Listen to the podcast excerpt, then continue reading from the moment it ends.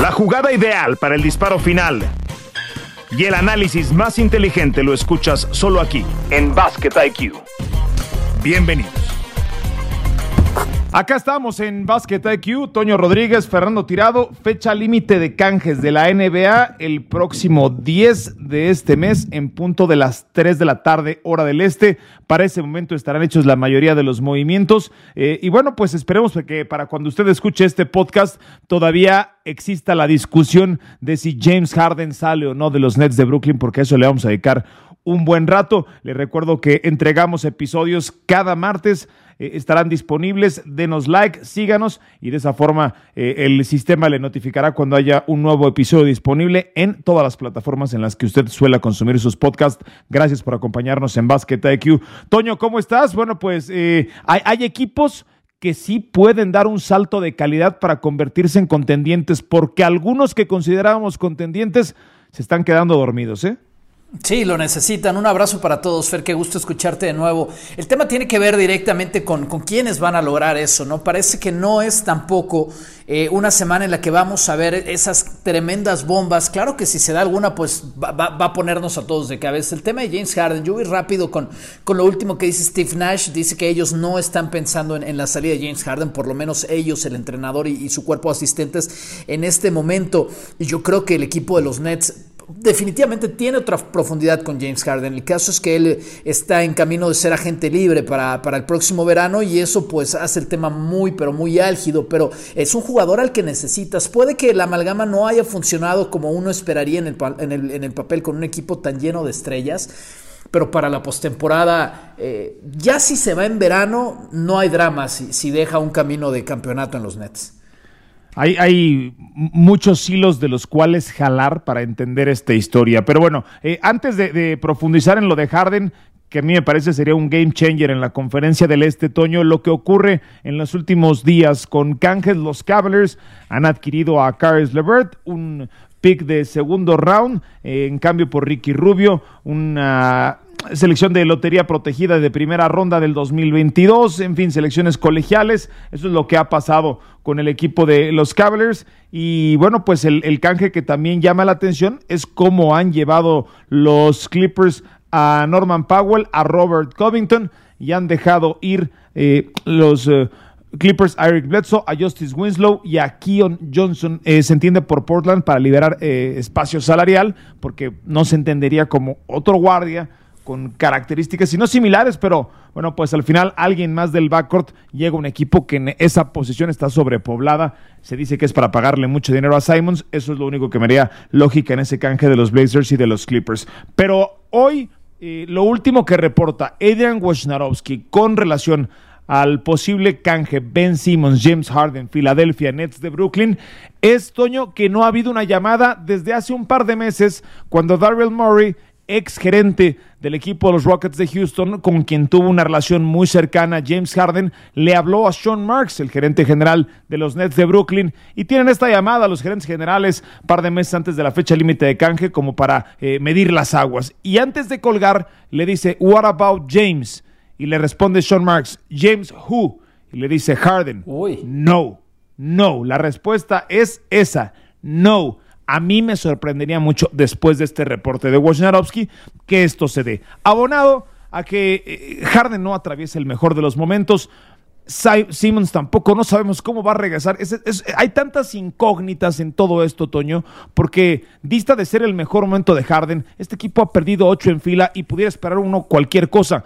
Pero yo no sé si es momento también para los Nets de Brooklyn de apretar el botón de pánico, porque al igual que los Lakers, ellos arrancaron como los favoritos en su conferencia para ser campeones del este, del oeste respectivamente, y, aparentemente eh, esa, proyección se está quedando rezagada.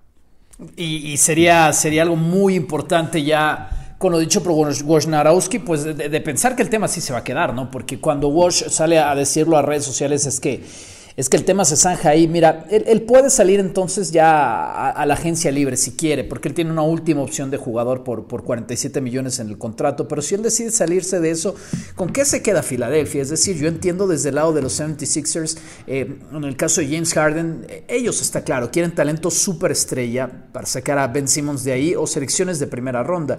Selecciones de primera ronda es algo que ningún equipo por por Ben Simmons, creo yo, así en plural, selecciones varias, eh, va a dar en estos momentos, con la, incógnita que ha sido eh, el australiano eh, en el último año, y quedarte con James Harden para que se salga del contrato y, se convierta en un agente libre, pues obviamente no es nada que valga la pena para el Philadelphia. En ese sentido, te quedarías con manos vacías y más allá de algo que parece que no se está dando, no sé qué piensas tú, Fer.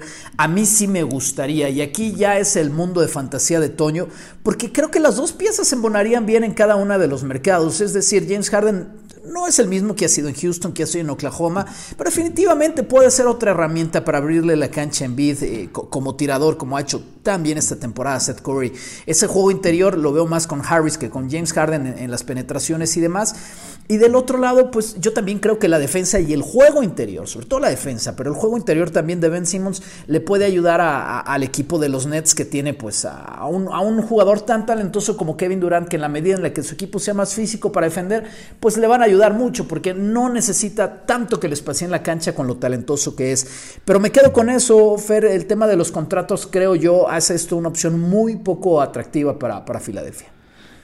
Sí, porque Filadelfia está jugando y está teniendo una muy buena segunda mitad de campaña, tanto así que Joel Embiid ha rebasado a Giannis, ha rebasado a Jokic, ha rebasado a Steph Curry como el favorito para ser el MVP esta campaña. El centro camerunés está eh, al frente dentro de los momios y parecería que está a una ficha, a una pieza de convertirse en un contendiente serio. A mí lo que me llama la atención, Toño, es, eh, parecería que Filadelfia tiene más tiempo, tiene más futuro en el proceso.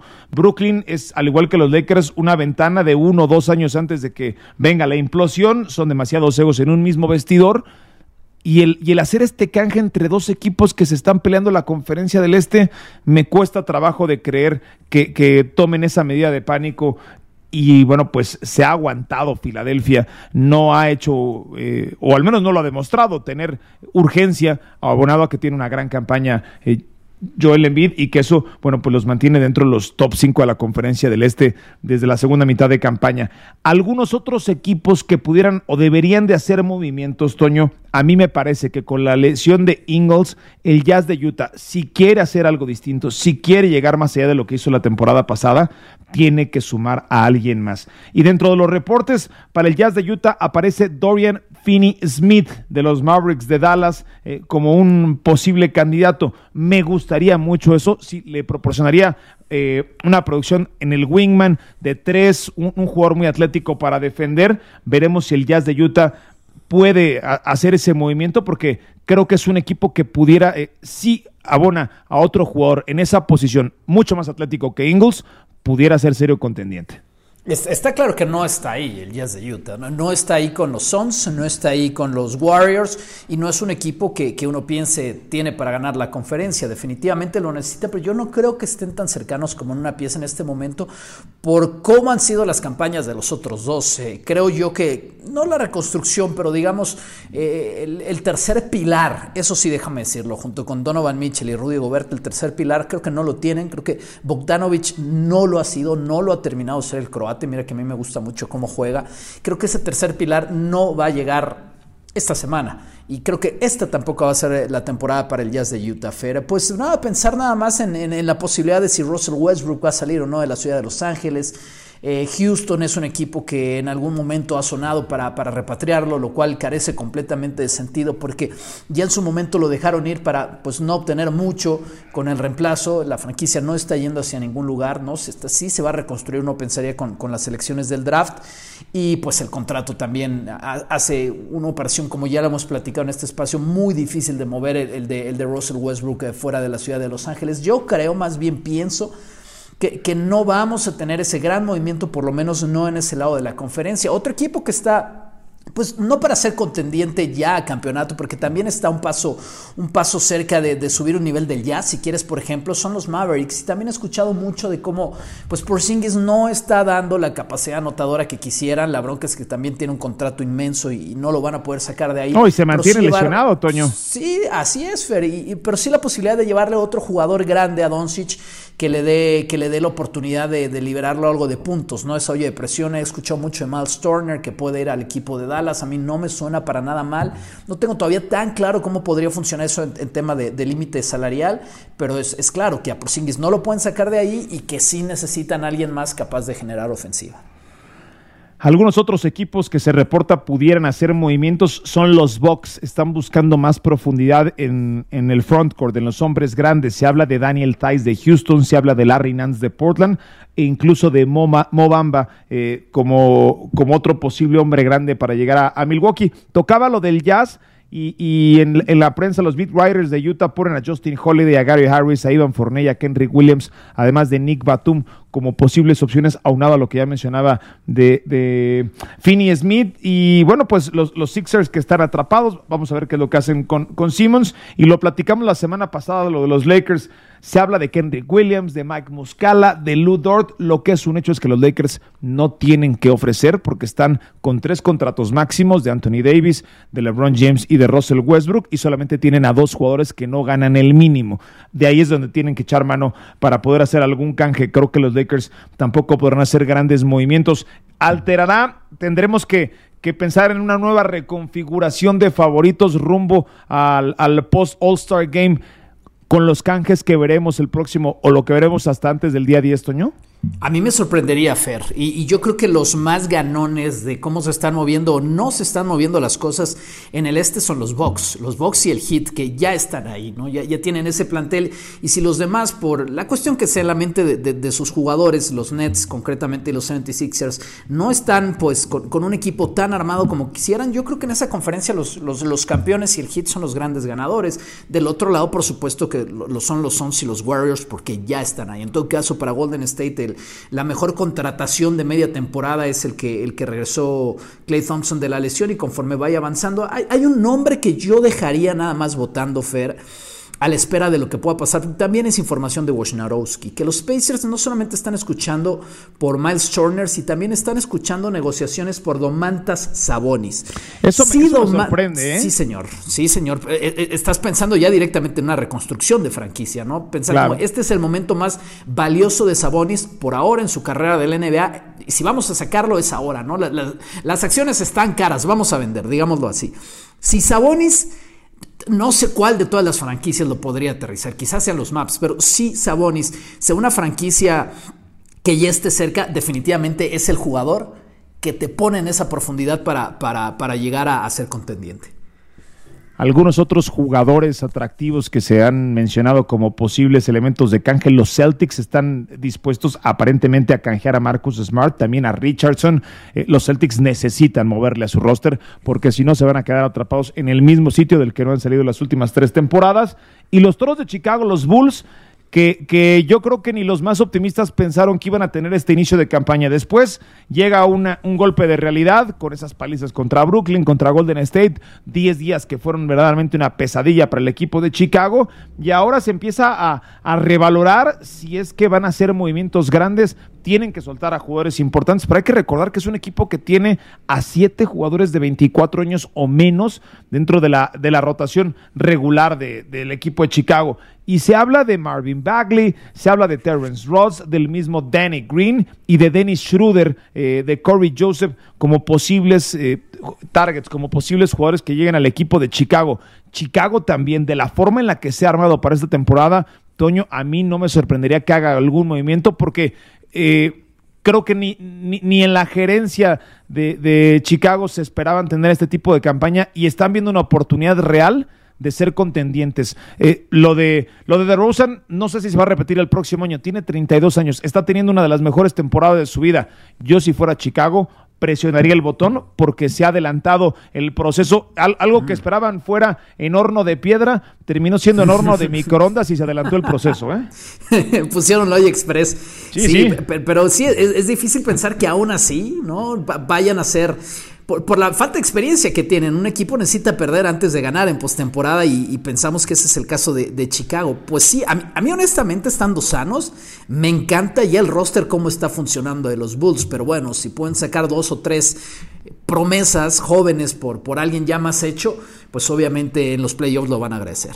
está bien cerrado el este. Eh, no, no podemos decir que son los favoritos porque de Filadelfia al Hit, que son los líderes, hay dos juegos de ventaja entre cinco equipos y esto puede cambiar Cavaliers se mantiene en ese top 5 de la conferencia del Este. Ya hizo movimientos. Los Bucks veremos si hacen o no movimientos. Pero en fin, eso lo sabremos el próximo día 10 de febrero, 3 de la tarde, hora del Este, fecha límite de canjes de la NBA esta temporada. Vamos a la pausa y regresamos para platicar del All-Star Game, de las posibilidades de Juan Toscano en el concurso de clavadas y también algo en relación al básquetbol colegial, porque se acerca la locura de marzo. Así es que le recuerdo, Basket IQ disponible cada martes en las plataformas en donde usted suele escuchar sus podcasts. Esto es Basket IQ. Regresamos.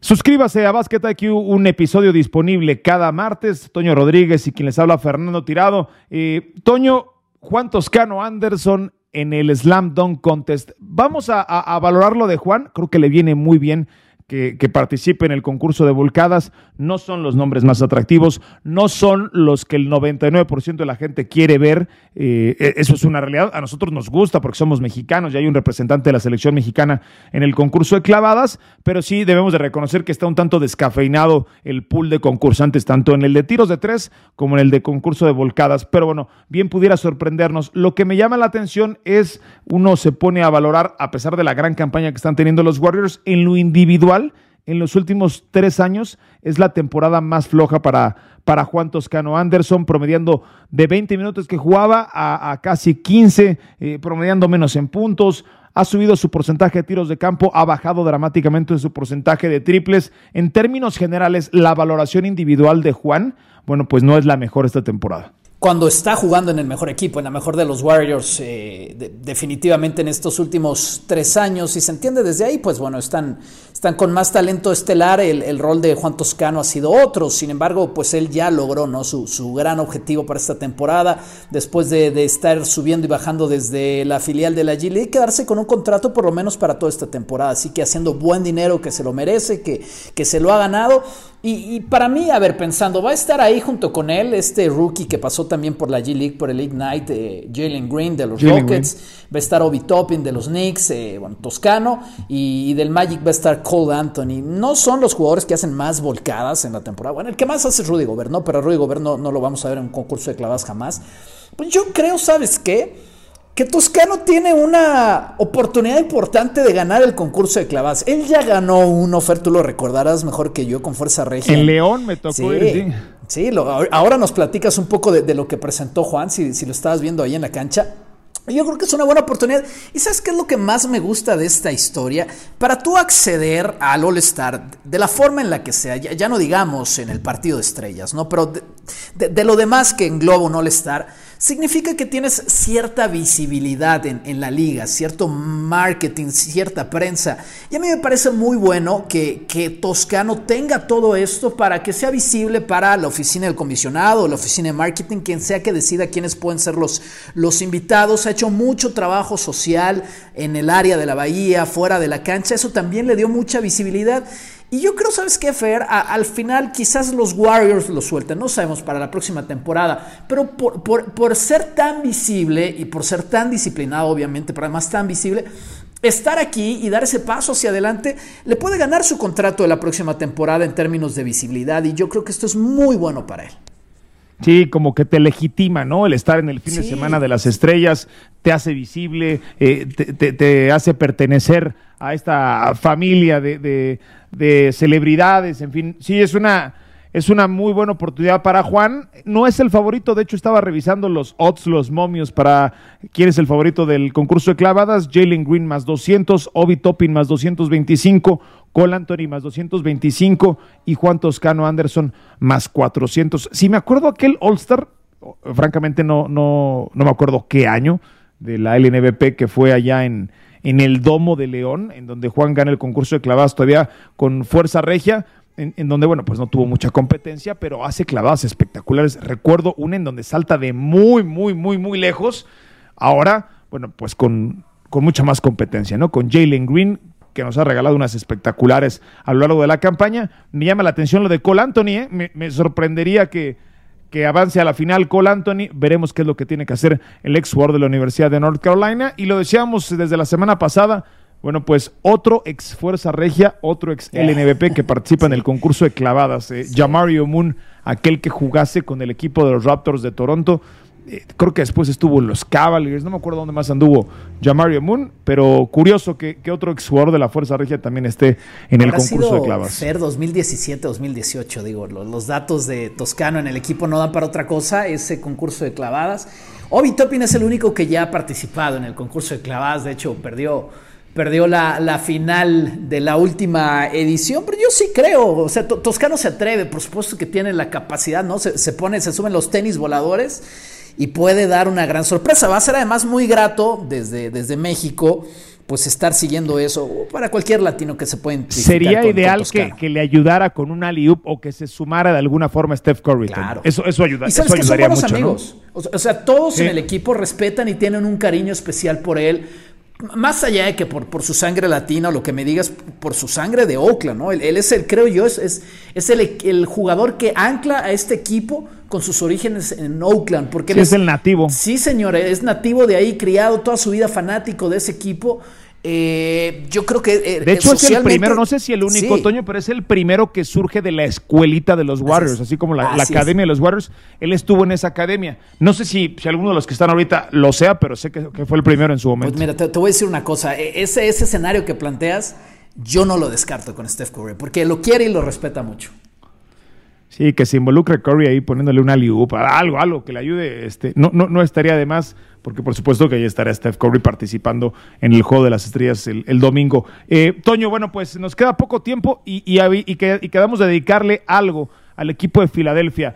Yo creo que no se va a hacer el canje de, de, Filadelfia con, con Ben Simmons, se van a aguantar al final de la temporada, no van a quemar sus naves, se han aguantado, eh, no van a presionar el botón de urgencia, pero de pronto, qué, qué, bien está jugando este equipo. A mí me agrada muchísimo y la manera en la que está jugando Joel Embiid. A ver, si Joel Embiid no se lesiona, es el MVP, ¿eh? No, sí. no me queda ni la menor duda. A Jokic no se lo van a dar, porque esto también responde a historias. Y quizás la mejor historia, porque además se lo deben, es la de Joel Embiid, en un equipo que ha tenido pues tanto drama en relación a lo de Ben Simmons y que está teniendo una muy buena campaña, en donde algunos han dado un paso al frente, como Tyrese Maxi, como la campaña que está dando Tybull, que me parece espectacular como jugador defensivo. A mí me encanta Tybull, con él voy a la guerra por supuesto lo de Harris, eh, el mismo Curry que el otro día bromeaba el coach Rivers diciendo, no hombre, aunque fuera un vagabundo aquí lo tendría yo, lo quiero para que ve, pueda ver yo más tiempo a mi hija, ¿no? Pero, pero, esa es la relación que tiene Doc Rivers con, con Seth Curry. Pero lo de Filadelfia es, es, muy grato y a mí no me sorprendería verlo como el, el líder de la conferencia del Este. Pues mira, tienen la, tienen experiencia Doc Rivers, que eso siempre ayuda. Tienen también, ¿no? Desde, desde la banca, George Niang es un jugador también muy físico, es un jugador que aporta a la defensiva. Estamos hablando de una defensa top 10 en la liga. Eh, concretamente por, por eficiencia defensiva están con un ritmo importante desde el mes de diciembre. Danny Green, bueno, hablamos de experiencia de campeonato. Danny Green tiene una tremenda experiencia de campeonato.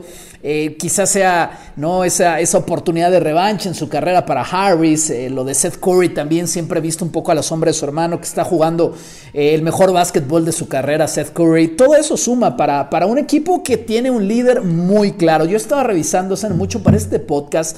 Lo hicimos eh, con, con, con, Mike esa vez, Fer, y estamos hablando de los candidatos MVP de la primera mitad de la temporada y revisando estas estadísticas aburridas y avanzadas, ¿no? De, de win shares y, y, tasa de reemplazo para los jugadores y honestamente los mejores números, no los he checado, esto tendrá tres semanas, no los tengo al día de hoy. Hace tres semanas los mejores números los tenía Giannis Antetokounmpo en estas estadísticas avanzadas que tratan de ser lo más objetivas de realmente quién es el más valioso. Y despuésito de Giannis, pero pegado por milímetros nada más estaba en bid. Yo creo que con los porcentajes ofensivos que está teniendo en bid, él tiene que ser el MVP de esta campaña, como dices, ¿no? Un jugador que, que prácticamente está promediando 40 puntos en el 2022. Sí, no, no lo quiero salar, pero nada más que no se lesione Joel Embiid. El otro día, ¿qué partido me tocó hacer? De Filadelfia, creo que fue contra Chicago, Toño. Un, un, partido en tercer cuarto en una pelota que parecería irrelevante. Se tira Joel. El nivel de intensidad con el que está jugando, está jugando, como dicen en Estados Unidos, con un chip on the shoulder. ¿eh? Está jugando con una motivación especial esta temporada porque ha habido muchas dudas de si él sin Simmons pudiera guiar este equipo y, queda de manifiesto que, pues sí puede ser el, el líder de este equipo porque además, o sea, cuando parece que ya no tiene áreas de mejora su juego, Toño está lanzando porcentajes que no había lanzado en toda su carrera. Está pasando la pelota como no lo había hecho en toda su carrera y hay un intangible que es el de liderazgo, ¿no? Se nota distinto, se, se, percibe más maduro. Me encanta lo de Joel Embiid esta temporada. Reconozco que no era su fan número uno, pero me ha, me ha conquistado y cómo no rendirse ante lo que está haciendo el camerunés, que es, es plausible y que ojalá sí le den su premio al MVP. La NBA, la NBA suele alimentar estas nuevas historias para construir nuevas figuras, ¿no? Y, los votantes van a eso. Exacto, de en dárselo a un jugador internacional. Sería el cuarto año consecutivo que el MVP no es de Estados Unidos y lo gana Embiid. Ah, caray, buen punto, ¿eh? Jokic, Giannis, y dos, de Giannis. Dos de Giannis. ni siquiera, ni siquiera era el favorito antes de arrancar la campaña un estadounidense, era, era, era Doncic, ¿no? Pues sí, y ¿sabes qué, ¿sabes qué es lo más increíble? Hablamos de no estadounidenses, ¿no? Bueno, el candidato 2 puede ser Jokic y el candidato 3 o el 2 o el 1 puede ser Giannis, entonces las posibilidades son altas. Sí, sí, Curry es el único que saca la cara ahí por, por Estados Unidos y, creo que la próxima temporada, si se mantiene la misma forma en que lo está haciendo, pues Doncic tendría que ser el siguiente, ¿no? ¿Qué partido tuvo Doncic ese fin de semana eh, el, domingo? Una victoria magnífica en un partido en el que estaba condicionado con cinco faules personales. Pero bueno, de eso eh, platicaremos más adelante. Ah, ya, ya llega el tiempo de despedirnos, Toño, y también a la vuelta de la esquina, eh, la locura de marzo, algo que pues tú sueles transmitir con regularidad lo de Duke eh, y lo de Banchero, que es una, una gran historia. Sí, Pablo Banchero, que es este, pues seguramente va a estar en las primeras dos o tres selecciones del próximo draft, one and done, ¿no? Llegó para Duke y se va, jugador de, de ascendencia italiana del estado de Massachusetts, reclutado por sus que le acaban de ganar el fin de semana a los Tar Heels, partido que le ganaron por 20 puntos. No se veía que iba a estar tan abierto, pero quería cerrar este podcast eh, con esa historia. Fue la última visita de Susewski a Chapel Hill siendo la leyenda que es Susewski como entrenador, imagínense que le han dado reconocimientos en casi todas las canchas que ha pisado esta temporada. Los Blue Devils, ¿no? Hay muchas rivalidades por todos lados, tienen marca ganador contra todos los equipos, nadie lo quiere, vamos. Pero como es una leyenda en, vida, un salón de la fama, en todas las canchas le han dado reconocimientos, menos ahora en la de Carolina del Norte. Lo recibieron con un tremendo abucheo y los Blue Devils ganaron ese partido desde, desde ya, desde la primera bola y nunca soltaron el pie del acelerador. Entonces, nada, para la gente que no lo sepa, es, una historia que vamos a estar contando. Es la última temporada de que al frente de Duke, que son por supuesto contendientes también en los torneos importantes de este mes y de marzo el coach K, una figura histórica del deporte de los Estados Unidos, ha guiado a la selección de los Estados Unidos a medallas olímpicas, a campeonatos mundiales, uno de los personajes eh, mejor reconocidos y más respetados. Bueno, nos despedimos, ya veremos qué es lo que pasa de aquí a la fecha límite de canjes. Gracias, Toño, te mando un abrazo. Bye, Fer. Aquí dejamos el capítulo 13 de Basket IQ, lo esperamos el próximo martes con una nueva entrega. Suena la chicharra y el fuego se apaga en la duela. Nos escuchamos en una próxima emisión de Basket IQ.